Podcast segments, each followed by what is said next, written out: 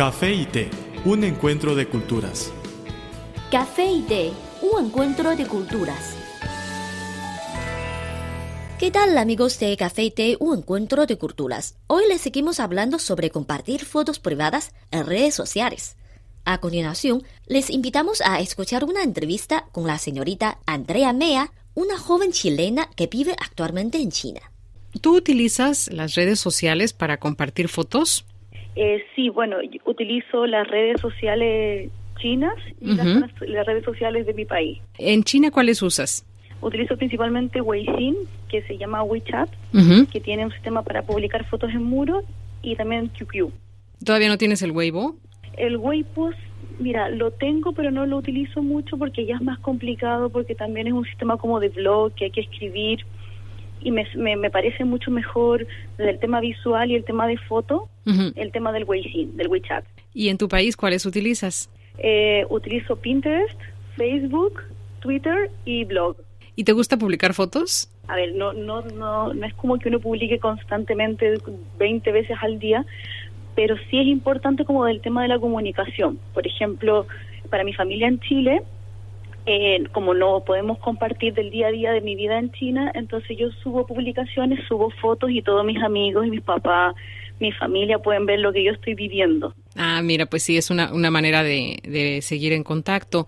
Y en cuanto al, al tema de las fotos, ¿Te gusta más poner fotos como de, de, paisajes, de lo que estás viviendo o lo que se ha puesto tanto de moda a últimas fechas, los llamados selfies, fotos de ti misma? Sí, a ver, a mí me gusta mucho aparecer en las fotos, como que yo esté pero también el tema del selfie, que esté solamente la cara de uno y no se vea nada, la verdad que tampoco yo le encuentro mucho sentido.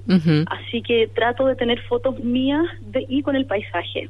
Ah, y también tenemos esta cámara con, con mi esposo, que es la GoPro. Una maravilla. Que saca fotos panorámicas, que es una selfie, pero en el fondo tienes todo el fondo por atrás. Y entonces, ¿tú crees que, que la, las redes sociales han influenciado la manera en la que la gente solía retratarse y cómo se, se toma fotos ahora? Sí, a ver, yo creo que el tema de las redes sociales es un fenómeno sociológico por sí mismo. O sea, es súper importante entenderlo. Primero porque uno crea como, entre comillas, una falsa imagen de lo que uno es. O sea, uno en fondo publica lo que el resto quiere ver. Y eso también hay que tener mucho cuidado porque una un muro de Facebook lleno de fotos felices tampoco es lo ideal. Eh, también hay gente que está constantemente publicando, como te decía, 20, 50 veces al día como un tema de aprobación social. Entonces yo creo que sí es un, es un tema importante que tenerlo con cuidado. A mí me gusta por lo mismo, por el tema de que tú puedes cruzar el mundo en dos segundos. Eh, lo que tú estás viviendo acá en China lo puede ver tu familia en Chile. Y a veces, y, o sea, eh, una imagen vale más que mil palabras. Entonces también eh, hay que rescatarle su valor. Y esta red que yo utilizo, que es Pinterest, que en el fondo es solamente imágenes. Exacto. infografías, que también eso permite comunicar y expresar una realidad que de otra forma no la puedes hacer. Y eh, me dices que usas mucho las redes sociales para compartir con tu familia y con tus amigos. Sin embargo, a veces se da mucho que te sigan desconocidos. ¿Te ha pasado eso? ¿Que compartes con desconocidos o que desconocidos te empiezan a compartir a ti? Eh, mira, no me ha pasado mucho porque yo soy súper cuidadosa de quién, con quién comparto por ejemplo, el tema de Facebook, que el Facebook es mucho más personal, uno tiene que tenerse, darse el tiempo de configurar el perfil, el tema de la privacidad de quién ve tu foto. Por defecto, y eso mucha gente comete el error, publica, hace la publicación como eh, compartido para todos. Entonces lo comparten tus amigos, pero si tus amigos lo comparten, ya todo el mundo lo puede ver. Y eso se puede configurar. Hay que darse un poco el tiempo, pero se puede configurar. Twitter yo lo tengo con una cuenta de mi blog, o sea, mi información es netamente como profesional en, ese sentido. Y WeChat es netamente con mis amigos chinos.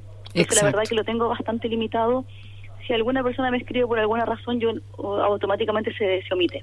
Pero no me ha pasado. ¿Te parece entonces que sí es necesario tener cuidado y limitarlo como a personas conocidas? Lo de los desconocidos todavía es como un poco... ¿Eres temerosa tú de esta situación? Sí, por pesar de que las redes sociales todavía se ven como algo de, de adolescente o quizás algo un poco más superficial, en estos momentos yo creo que uno es la imagen 2.0.